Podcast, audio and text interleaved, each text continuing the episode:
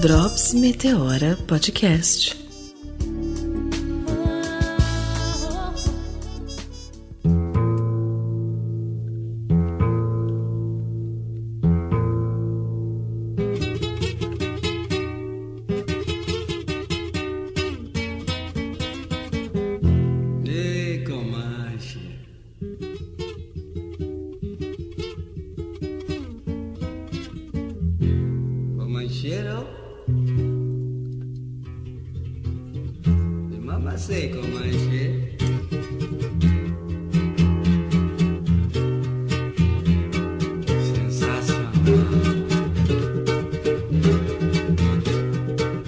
Marcos Vinícius Bonfim, tenho 40 anos, sou Relações Públicas e professor universitário. Sou pai da Maria Júlia, que tem 6 anos, e do João Vicente, que tem 2 anos de idade, casado. E sou um pai negro que procura estar presente na vida dos meus filhos, mesmo com a minha rotina de trabalho, que não é diferente da de outros pais e mães aí que tem cuidado com seus filhos, mas é, pegando pelas minhas experiências da minha própria infância e do relacionamento que eu tive com meu pai, eu acho que o desafio de ser um pai negro hoje é você quebrar com alguns paradigmas da própria criação que nós tivemos ao longo de, de anos. É, meu pai nunca participou da minha vida escolar enquanto de participar em, em reuniões de pais. Todas essas questões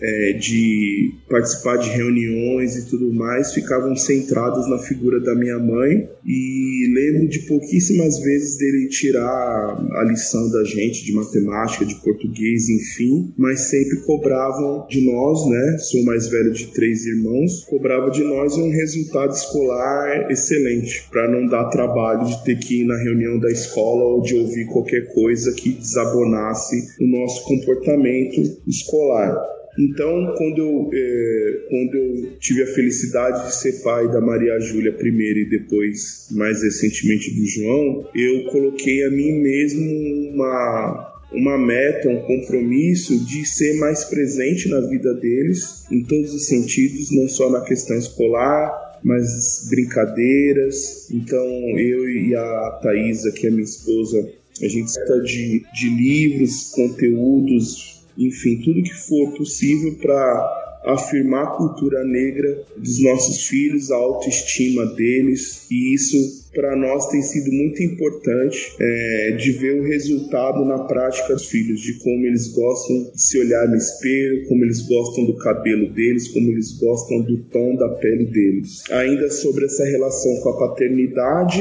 é, eu participo de dois grupos no WhatsApp de pais negros que trocam algumas experiências e é legal essa, essa troca que a gente acaba tendo com pessoas, com outros pais que também estão buscando trocar referências, dividir problemas também. Então, é, já aconteceu de no grupo é, pais pedirem apoio em relação a dificuldades de, de relacionamento com as suas esposas, de estarem separados e terem dificuldade de ver os filhos, e a gente procura conversando, dar os apoios uns aos outros. E isso tem sido algo importante para mim, porque a gente é, começa a ver outras experiências, é, pensa que, que a nossa experiência, a nossa vivência enquanto pai, ela é socialmente construída nessa relação com os filhos. Então, por mais que as pessoas possam dizer, a literatura, enfim, todas as referências que a gente possa ter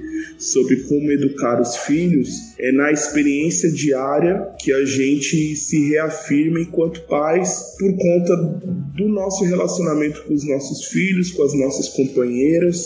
É, e daquilo que a gente é, vivencia, né? Com o trabalho, com a forma de, de lidar com as dificuldades do racismo estrutural que nós temos no nosso país e na nossa sociedade. Então, pensando em termos de estratégias de superação do racismo e de como reafirmar uma figura de pai negro presente que divide responsabilidades com, com a esposa nos afazeres domésticos, é você ter um diálogo franco com a sua companheira, com outras pessoas, é, é você mostrar sua sensibilidade, a sua percepção, a sua visão de mundo enquanto pai também e superar alguns estigmas né, em relação ao relacionamento amoroso entre um homem e uma mulher, quando vai constituir família, as responsabilidades de sustento da casa, de manutenção e limpeza dos, do que você tem na sua casa, de você buscar outras referências, pensar, falar com pessoas mais velhas.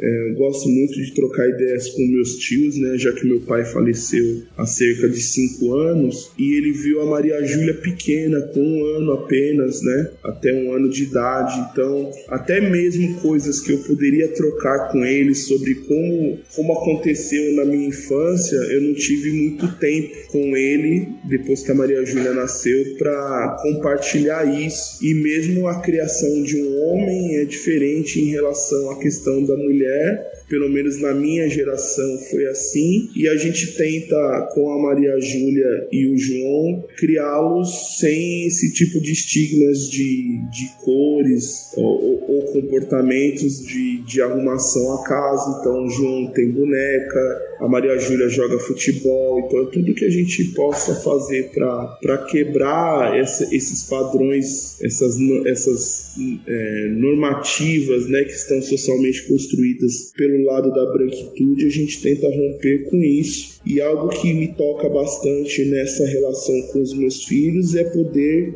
oferecer livros infantis que tenham personagens negros, então eu gosto de ler histórias é, dos livros que a gente adquiriu e vem adquirindo para eles e, e, fazer essas leituras mostrar as figuras mostrar cabelos crespos, cabelos black power, cabelos trançados, enfim, tudo isso faz pelo menos que a minha relação com os meus filhos seja enriquecida nessa vivência. Ainda falando sobre essa questão da paternidade negra, eu tive a oportunidade com outros pais é, especialmente citando assim o Rodrigo Faustino e o Luiz de Jesus, de fazer um encontro que a gente chamou de Ciranda de Pais Pretos. Isso já tem um ano que foi realizado esse encontro é, presencial no Centro Cultural Butantã e foi um dia muito especial porque a gente conseguiu reunir vários pais de diferentes faixas etárias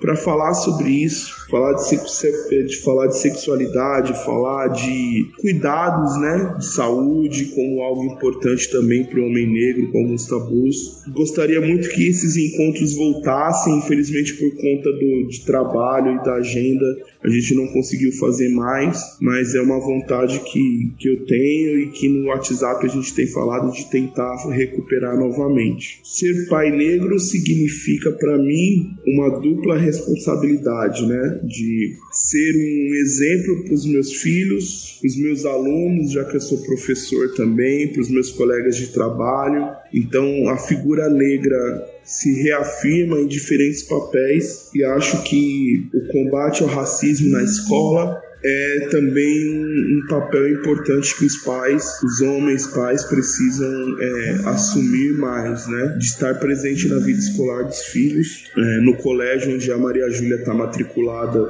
a gente, quando fez a visita à escola, a gente se preocupou em entender qual seria a oferta de, de livros infantis que tivessem personagens negros e negras, que é, houvesse também outros colegas negros e negras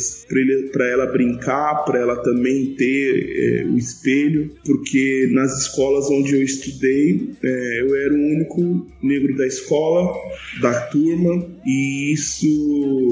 foi muito difícil nos primeiros anos, principalmente do ensino do que é hoje o ensino fundamental essa, essa questão identitária. Já no, nos anos finais do que seria hoje o ensino médio, o ensino fundamental de sétima, oitava série, eu tive professores negros e isso também fez muita diferença. Eu sinto também nessa relação afetiva com os meus filhos que ter um pai que se preocupa com isso faz diferença na vida deles. Eu acho muito importante ser uma referência para os meus filhos de uma forma natural, com um compromisso, com o interesse de estar junto com eles o tempo que eu posso, sempre que possível, e de priorizar esses momentos com eles, né? De, da gente brincar, da gente se abraçar, da gente se beijar, trocar afetos, né? O afeto é importante nessa relação de pais e filhos. E acho que ter isso com eles é muito especial, tanto com a Maria Júlia quanto com o João.